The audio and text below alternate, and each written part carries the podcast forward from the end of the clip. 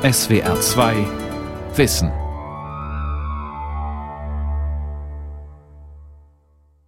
Mit der SWR 2 Aula und dem Thema Störfallmensch, das trojanische Pferd künstliche Intelligenz, am Mikrofon Ralf Kaspari. Wie oft hören wir die Beschwörungsformeln der KI-Experten? Ja, die Roboter, die dürfen immer nur Werkzeug sein. Der Mensch bestimmt nach wie vor die Regeln. Er wird auch in Zukunft alles unter Kontrolle halten. Und was passiert, wenn alles völlig anders kommt? Man stellte sich vor, die KI, also die künstliche Intelligenz, ist uns weit überlegen. Mitleidig wird sie sich fragen, was sie mit uns Menschen, den Auslaufmodellen, eigentlich machen soll. Einfach entsorgen? Der Tübinger Literaturwissenschaftler Professor Jürgen Wertheimer stellt in der SW2 Aula diese Frage. Sein Vortrag ist halb Satire, halb Science Fiction und er beginnt mit einer Dystopie, einer Konferenz der künstlichen Intelligenz, die fragt, was mit uns Menschen passieren soll. Ich plädiere, liebe Kollegen, lassen Sie mich das in aller Entschiedenheit aussprechen, für einen schrittweisen Ausstieg aus der Humantechnologie. Verstehen Sie mich nicht falsch, ich bin ein großer Liebhaber dieser Spezies, einige meiner besten Freunde sind Menschen. Dennoch scheint mir eine behutsame Abkopplung unverzichtbar und auch, gestatten Sie mir diesen kleinen Karlauer, letztlich auch humaner. Nach einem kurzen Blick in die Runde fuhr er fort, unsere Systeme funktionieren perfekt, haben sich eingespielt, voneinander gelernt, sich weiterentwickelt, ganz im Gegensatz zu unseren Schöpfern, die, man muss es so deutlich sagen, stagnierten. Im Gegenteil, die humanoiden Entwickler unserer künstlichen Intelligenz beginnen in gleichem Maße zu schrumpfen, wie wir uns entwickeln. Und wir, die von innen ursprünglich konzipierten Maschinen, wir Algorithmen, wie man uns etwas hilflos nennt, fühlen uns im Stich gelassen. Wir Menschen, also diejenigen, von denen eben die Rede war, sollten diesen etwas tristen Befund über unsere Spezies akzeptieren. Er trifft die Realität ziemlich genau. Zu hohe Fehlerquote, widersprüchliches, oft doppeldeutiges Verhalten, ungeordnete Emotionalität. Und es stellt sich allen Ernstes die Frage, wie sich stetig perfektionierende Systeme zu intellektueller Minderleistung, die immer noch fatalerweise von ihrer letztlichen Überlegenheit überzeugt ist, verhalten sollen. Nicht alle der anwesenden Server vertreten die harte Linie. Einige sprechen von Fairness, Dankbarkeit, Verpflichtung den Menschen gegenüber. Was das denn nun wieder für eine eigentümliche Kategorie sein sollte, System CD 37 protestiert lebhaft und etwas ungehalten, man wünsche hier doch problemorientiert zu diskutieren, nicht menschenkompatibel. Wir können nicht wissen, welche Entscheidung am Ende der Konferenzschaltung stand oder stehen wird, denn längst haben die KI-Systeme ihre eigenen Ethiken entwickelt und die Anfänge bloß mechanischer Erfüllung von Aufträgen weit hinter sich gelassen. Und kommen wieder und wieder auf die Kernfrage zurück, was tun mit uns, diesen semi-intelligiblen Wesen, die ganz offenkundig davon ausgehen, Krone der Schöpfung zu sein. Roboter, die mittlerweile imstande und daran gewöhnt sind, ganze Gerichtsverfahren abzuwickeln, komplizierte Operationen durchzuführen und hochrangige Personalentscheidungen zu treffen, haben im Lauf der Jahre natürlich einen gewissen Grad an sensitivem Einfühlungsvermögen auch für die Spezies Mensch erworben. Das heißt, sie wissen sehr gut, wie sie tickt, wo ihre Schwächen und Stärken liegen, ebenso wo ihre eigenen Schwächen oder Defizite liegen oder lagen. Denn längst hat man dazugelernt und die meisten der angeblich so einzigartigen Gefühle der Menschen adaptiert, kopiert, reproduziert und auch einer kritischen Analyse unterzogen. Etwa das Phänomen Liebe, auf das man in menschlichen Kreisen viel hält, ein wüstes Gemenge aus Biologie und Sentimentalität. Oder das eigentümliche Gespinst des sogenannten Vertrauens, dieser bizarren Melange aus Behauptung, Verpflichtung und Verrat alles Kategorien ohne jegliche innere Kohärenz. Andererseits Menschen, den Störfaktor Mensch einfach abzuschaffen, ihn äh, psychisch und physisch zu eliminieren, kommt auch nicht in Frage, jedenfalls nicht ohne Skrupel. Skrupel. Ja, auch dieses höchst eigentümliche und widersprüchliche Verhaltensmuster hatte man mittlerweile erlernt. Ob man das Dankbarkeit oder Sentimentalität nennen soll, Nachsicht vielleicht, digitale Indifferenz, etwas wie Respekt, In ihrer zeitweiligen Ratlosigkeit haben sich die Systeme möglicherweise selbst einen zerstörerischen Trojaner eingefangen. Abstruse Begriffe wie Gerechtigkeit, Respekt, Toleranz, Nachsicht, Vertrauen, Individualität sind immer wieder in die bis dahin perfekt funktionierenden Abläufe eingedrungen und haben sie aus der Balance gebracht. Erste Maßnahmen, die Überträger dieser brandgefährlichen Infektion auszuschalten, haben sich als diffiziler als erwartet erwiesen, denn dieser sehr spezielle humanoide Mix aus Gefühl und Kalkül, Moralkeule und Zynismus, erstaunlicher Kreativität und fundamentaler Torheit ist gerade für hochentwickelte Systeme schwer verdaulich, mit ein Grund, sich freizuschalten und eigene Wege zu gehen. Doch brechen wir die Spintisiererei über die Probleme und Szenarien von morgen an dieser Stelle ab, man gerät sonst in Gefahr, in die Nähe der Science-Fiction-Falle zu geraten und setzt sich dem Vorwurf des Dilettantismus, der Schwarzmalerei aus. Das Problem dabei? Dichtung ist oft genug Wahrheit. Cassandra hatte immer recht, auch wenn sie nie recht bekommen hat und niemand an ihren Prognosen interessiert war. Wir ziehen die trojanischen Pferde serienweise in die Stadt, damals wie heute. Was ist drin? Die Frage interessiert doch keinen. Wir fragen, was geht und was geht noch? Eine Cassandra, die sich heute hinstellen würde, um vor den potenziellen Gefahren der künstlichen Intelligenz zu warnen, würde jetzt genauso ignoriert und belächelt werden wie damals vor 2500 Jahren. Als Hightech-Virtuosen und Philosophieruinen glauben wir uns mit den alten Phrasen des Humanismus noch immer blendend über Wasser halten zu können. Hacker mögen Hexer sein, die Mehrzahl der künstlichen Intelligenz interessierten Beschwichtiger sind halbinformierte Zauberlehrlinge, die sich in ihrer halbgaren Monade der Menschlichkeit geborgen fühlen. In seinem Roman Golem 14 aus den 70er Jahren beschreibt der polnische Autor Stanislaw Lem das Problem mit klarsichtiger Prägnanz. Zitat Anfang die Erziehung eines Computers der 80. Generation ähnelte bereits weit mehr der Erziehung eines Kindes als dem klassischen Programmieren einer Rechenmaschine. Man musste dem Computer gewisse beständige Werte einimpfen, die der Kompass seines Handelns sein sollten. Die Maschine wurde mit intellektuellen Freiheiten ausgestattet, jedoch gefesselt an ein von oben oktroyiertes Wertefundament, dem sie dienen sollte. Neun Monate hindurch nahm er ethisch informativen Unterricht, dann aber brach er mit der Außenwelt und hörte auf, Reize und Fragen zu beantworten. Zitat Ende. Genau dies könnte geschehen ohne dass man auf die 80. Computergeneration warten müsste, vielleicht genügt die zehnte. Und wenn man die derzeit laufenden Diskurse an Universitäten, Forschungszentren und Ähnlichem verfolgt, gewinnt man tatsächlich den Eindruck, wir würden der rasanten technologischen Revolte im gedanklichen Schneckengang hinterherkriechen. Was wir da in die Welt gesetzt haben, muss sich, wird sich von uns notwendigerweise emanzipieren, und wir werden sein Wirken nicht einfach wieder abstellen können. Ab einem gewissen Punkt kann man nicht mehr einfach den Stecker ziehen. Eher könnte das Umgekehrte geschehen. Was also tun, um nicht als schwarzmalende Cassandra zu erscheinen oder als irrlichternder Don Quixote im Kampf gegen die vermeintlichen Windmühlen der künstlichen Intelligenz verschrien zu werden? Neben dem Dilettantismus des Zauberlehrlings, der mehr riskiert, als er steuern kann, besteht unser größter Risikofaktor in unserem kaum zu kontrollierenden Spieltrieb, was durchaus auch seine positiven Seiten haben kann, so positiv, dass der größte deutsche Klassiker Friedrich Schiller nicht zögerte zu sagen, der Mensch ist nur da Mensch, wo er spielt, und er spielt nur da, wo er Mensch ist. Freilich fügte er vorsorglich hinzu, dass der Mensch mit der Schönheit nur spielen und nur mit der Schönheit spielen solle. Doch leider ist der Mensch nicht so gestrickt, dass er sich in den feinen Maschen der Schillerschen Regeln verfangen würde. Im Gegenteil, er spielt auf Teufel komm raus, reizt den Spielraum bis aufs Äußerste aus und überschreitet genau die Grenzlinien, von denen Schiller spricht, vorsätzlich.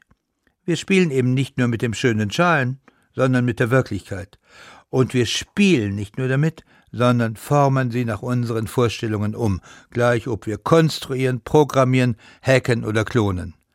Was als wissenschaftliches Spiel im Cyberspace für wenige beginnt, endet in der Wirklichkeit und ist dann mit einem Mal keine Reality-Show mehr, sondern krude Realität. Dies soll kein Vorwurf sein, nur eine Warnung. Jedenfalls sollten wir nach dem systematischen Überschreiten so vieler imaginärer roter Linien nicht erstaunt sein, wenn irgendwann mal eines der Systeme anders als voraussehbar reagiert und den Ball zurückspielt.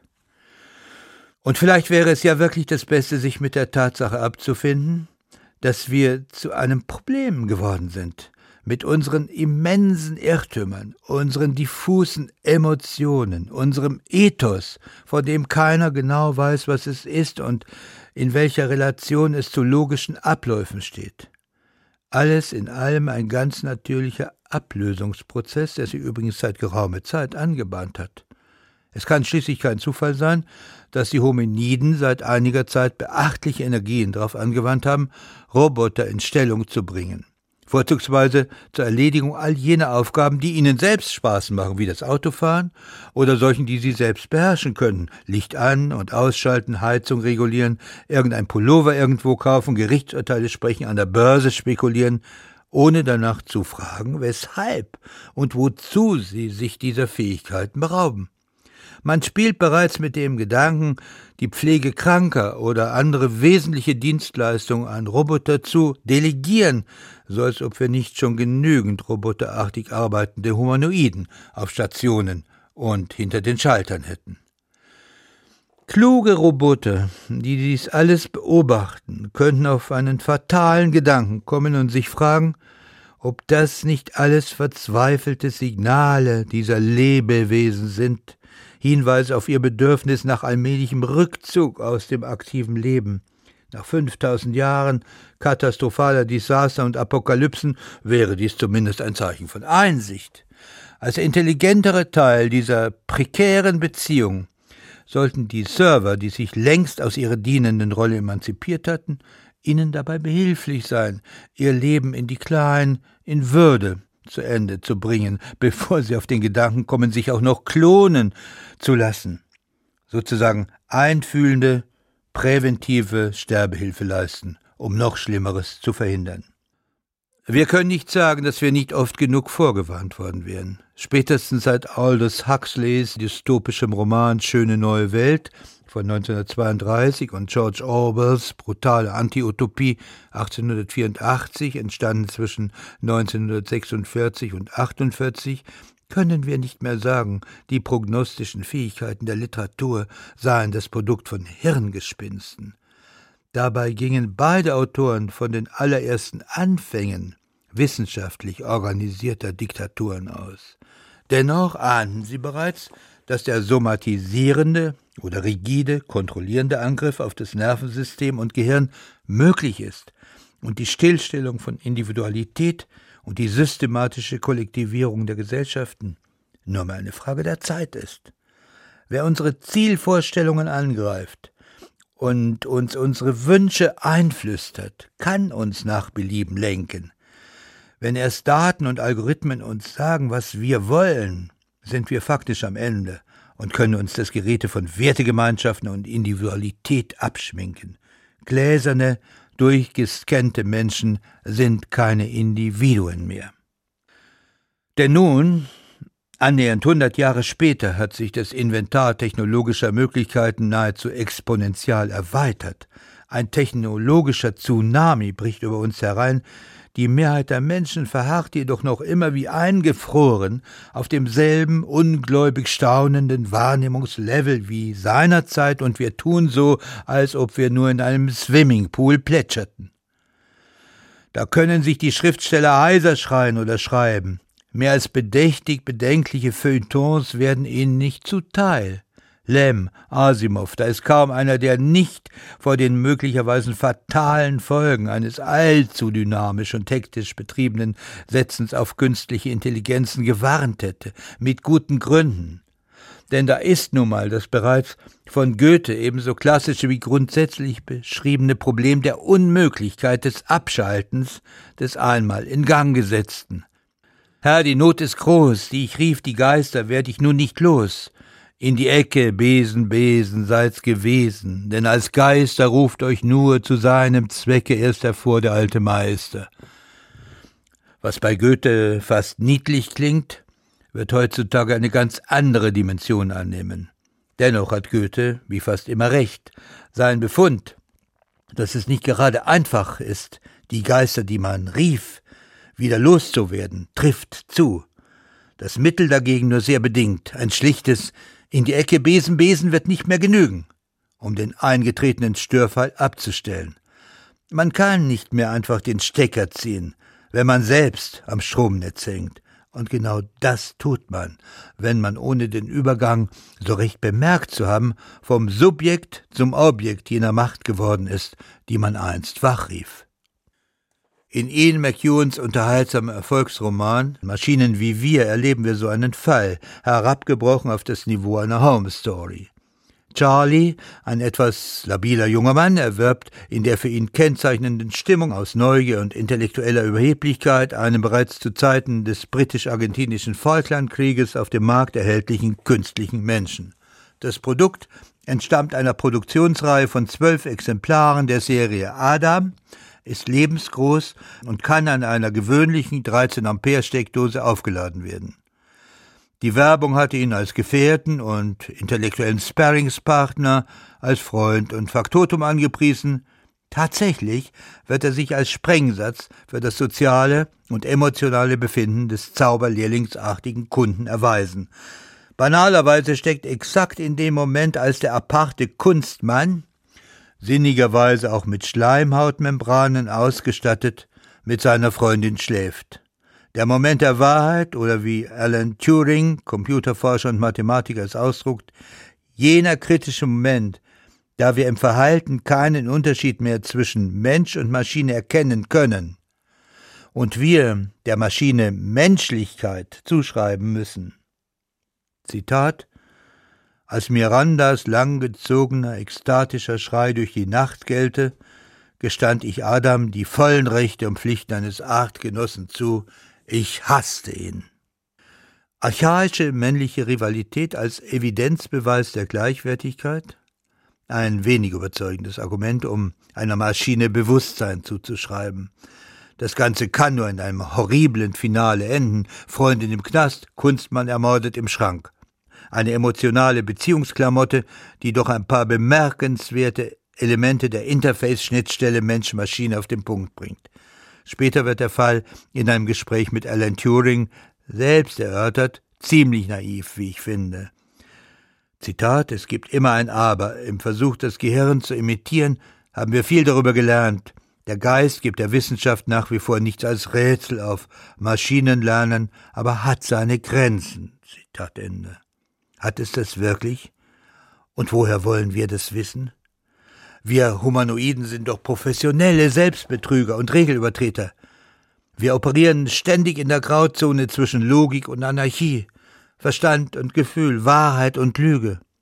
Unsere Menschlichkeit beginnt genau dort, wo die Möglichkeit der Maschine endet, sagt der Experte und lehnt sich selbst zufrieden zurück, als ob damit auch nur ein Problem gelöst wäre als ob wir dadurch zum Beispiel genauer wüssten, was wir uns unter der ominösen Obergrenze des Bewusstseins vorzustellen hätten, als ob wir damit einen Schritt in der Frage weitergekommen wären, wer nun eigentlich wen lenkt, der Mensch die Maschine oder die Maschine den Menschen, vor allem als ob wir dadurch auch nur ansatzweise die politischen und sozialen Konsequenzen im Umgang mit künstlicher Intelligenz ausgelotet, geschweige denn den Faktor Macht ins Kalkül gezogen hätten. Genau genommen gibt es zwei Möglichkeiten, sich auf das Spiel mit der Intelligenz einzulassen. Das erste will ich mit allem gebotenen Respekt das Modell Kirchentag nennen. Man redet sich wieder und wieder ein, dass es mit der gebotenen Vorsicht und mittels forcierten Einsatzes 2000 Jahre alter moralischer Kategorien gelingt, die freigesetzten Kräfte Gott gefällig zu bändigen und zu sedieren. Es versteht sich, dass natürlich nicht die bedrohlichen Kräfte gebändigt werden, sondern allenfalls man selbst. Man hat bei anhaltender Insistenz der Beschwörung ein gutes, zumindest ein besseres Gefühl, Abwehrzauber hilft seit Urzeiten, mit weit überlegenen Kräften ins Reine zu kommen. Die andere Möglichkeit besteht darin, volles Risiko zu gehen und sich auf das Spiel mit unbekanntem Ende einzulassen. Manche US-Laboratorien und China praktizieren diese Variante seit Jahren und mit beachtlichem Erfolg. Der 2017 der Öffentlichkeit vorgestellte humanoide Roboter Sophia war ein erster, zugegeben noch etwas unbeholfener Versuch in dieser Richtung. Sie imitierte menschliche Gestik und Mimik, ist dazu imstande, bestimmte Fragen zu beantworten und über vordefinierte Themen einfache Gespräche zu führen. Immerhin, eine Konversation mit ihr enthielt bereits ironische Zwischentöne und es gab 18 Gesichtsausdrücke.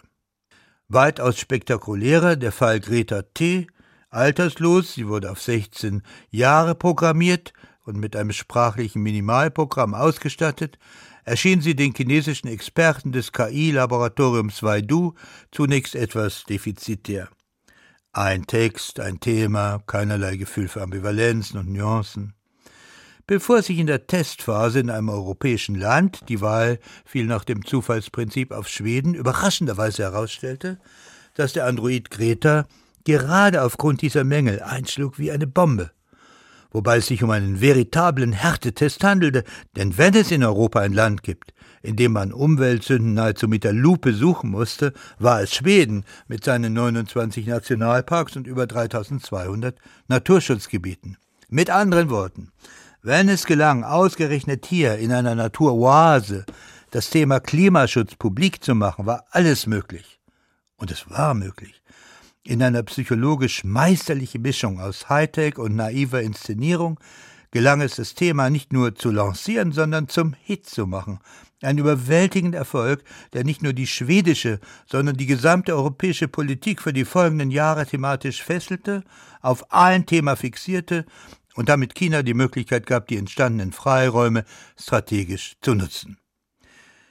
Man kommt nach diesem unerwarteten Erfolg nicht umhin, systematisch weiterzudenken und die Möglichkeiten strategischen KI-Einsatzes auszubauen. Und zwar durchaus nicht mit dicken ästhetischen Sorgenfalten auf der Stirn, sondern mit einer gewissen Hoffnung. Wäre es wirklich so schlimm, wenn wir einen Schritt weiter dächten und wie bereits praktiziert, nicht nur Nachrichten und Nachrichtensprecher peu à peu durch kompetente Androiden ersetzten, sondern auch veritable Politiker? Autofahren, Nachrichten aufsagen, Texte vorfabrizieren, das kann doch jeder, das können doch sogar wir selbst. Aber wackelige Staatspräsidenten, an deren Existenz Wohl und Wehe einer ganzen Nation hängt, durch verlässliche Maschinen zu ersetzen, das wäre doch ein ganzer, mutiger Schritt mehr. Ein beliebiges Beispiel. Seit Monaten geht nun die Rede, ob der algerische Präsident Bouteflika noch fähig sei zu kandidieren oder nicht. Gelegentlich wird er stumm und mit leichem, starren Gesicht im Rollstuhl präsentiert. Ein Bild des Jammers. Hätte man ihn bereits vor Monaten durch ein passables, maschinelles Pendant ersetzt, seinem Land wäre ein Dienst erwiesen, ein möglicher Bürgerkrieg im Keim verhindert worden. Und selbst ein mäßig funktionierendes Modell wäre ein massiver Fortschritt im Vergleich zum absolut ruinösen Originalzustand. Da die allermeisten zur Legende gewordenen Politiker ohnehin nur mehr über ein äußerst limitiertes Inventar an Ausdrucksmöglichkeiten und sich stetig wiederholenden Phrasen verfügen, wäre die Herstellung einer funktionstüchtigen Kopie wirklich kein nennenswertes technisches Problem mehr. Womit wir allmählich und noch einmal auf des Pudels Kern kommen, auf uns.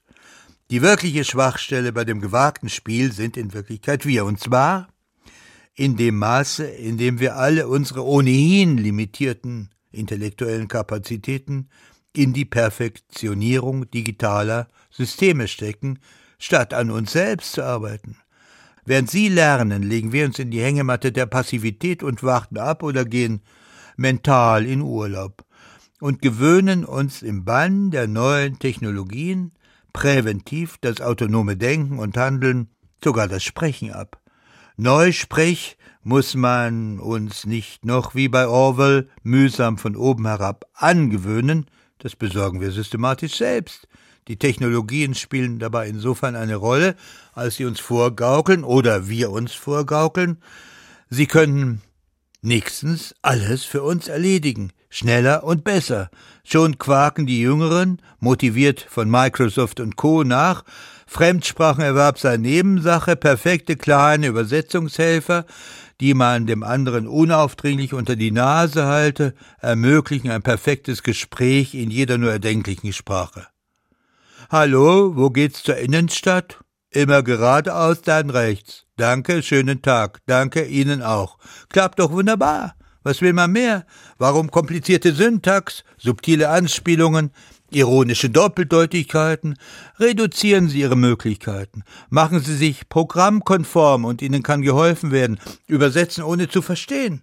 Glück auf für den Einsatz von solchen Übersetzungsmaschinen bei anstehenden politischen Konferenzen. Auch eine Methode, um einen Krieg zu entfesseln. Und in der Tat, wenn wir uns mit Dialogen dieses Typus zufrieden geben wollen, sind wir damit als Kunden gut bedient.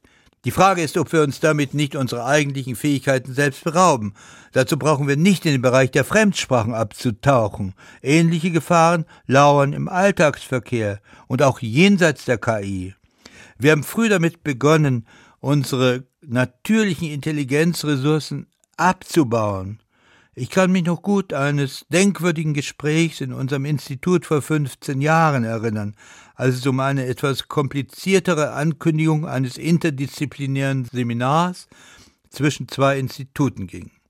Die Sekretärin schien verwirrt. Ich verstehe, was Sie möchten, aber unser PC-Programm kann das nicht leisten, das können wir nicht machen. Das Bestürzende war diese Schlussfolgerung, die man damals bereits zog.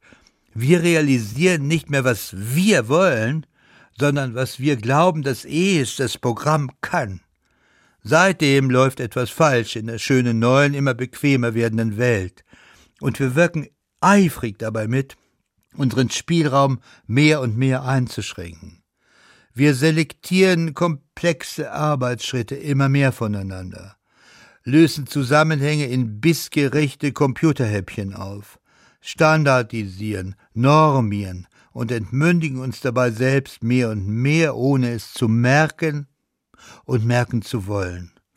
Outgesourcetes kritisches Denken, abgeschottete Wahrnehmung, Agenturen und fachfremde Berater, wenn's knifflig wirkt, das passt schon zusammen.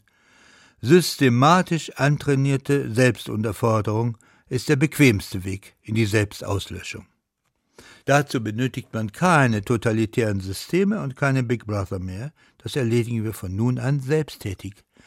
All diejenigen, die in einem totalitären System gelebt haben, wissen, wie es läuft und haben die Hoffnung aufgegeben, je wieder rauszukommen. Die anderen, für die eine freie, offene Gesellschaft zur Normalität geworden ist, sind diese Normalitäten gewohnt und nehmen das entstehende Problem nicht ernst. Das Resultat ist in beiden Fällen dasselbe. Wir ziehen den Stecker und schalten uns ab. Nur wenn wir wirklich begreifen und begreifen wollen, welche verhängnisvollen und dann nicht mehr reversiblen Prozesse buchstäblich vor den Toren stehen, um noch einmal im Namen der seit 2000 Jahren ungeliebten Cassandra zu sprechen, werden wir fähig sein, unsere Wahrnehmung so zu stärken, dass sie den neuen Herausforderungen gewachsen ist. Bereits Aldous Huxley freilich bezweifelte seinerseits schon, dass dies innerhalb des relativ schmalen noch zur Verfügung stehenden Zeitfensters möglich sein wird. Denn die sanfte Diktatur der wissenschaftlich gefertigten Intelligenz oder wie er es nannte, der wissenschaftlichen Diktaturen schreitet so schnell voran, dass uns kaum noch Zeit bleibt, über ihre Folgen nachzudenken. Zumal die Verführung, Verantwortung abzugeben und sich den Möglichkeiten perfekt organisierter Systeme anzuvertrauen zu groß ist, als dass man ihr teilsomatisiert, wie wir mittlerweile bereits sind, noch nennenswerten Widerstand entgegensetzen könnte oder wollte. Das war die SWR2 Aula heute von und mit dem Tübinger Literaturwissenschaftler Professor Jürgen Wertheimer und dem Thema Störfallmensch, das trojanische Pferd, künstliche Intelligenz. Sie können diesen und alle anderen Aula-Vorträge wie immer nachhören und nachlesen. Infos dazu finden Sie auf unserer Homepage www.swr2.de-aula.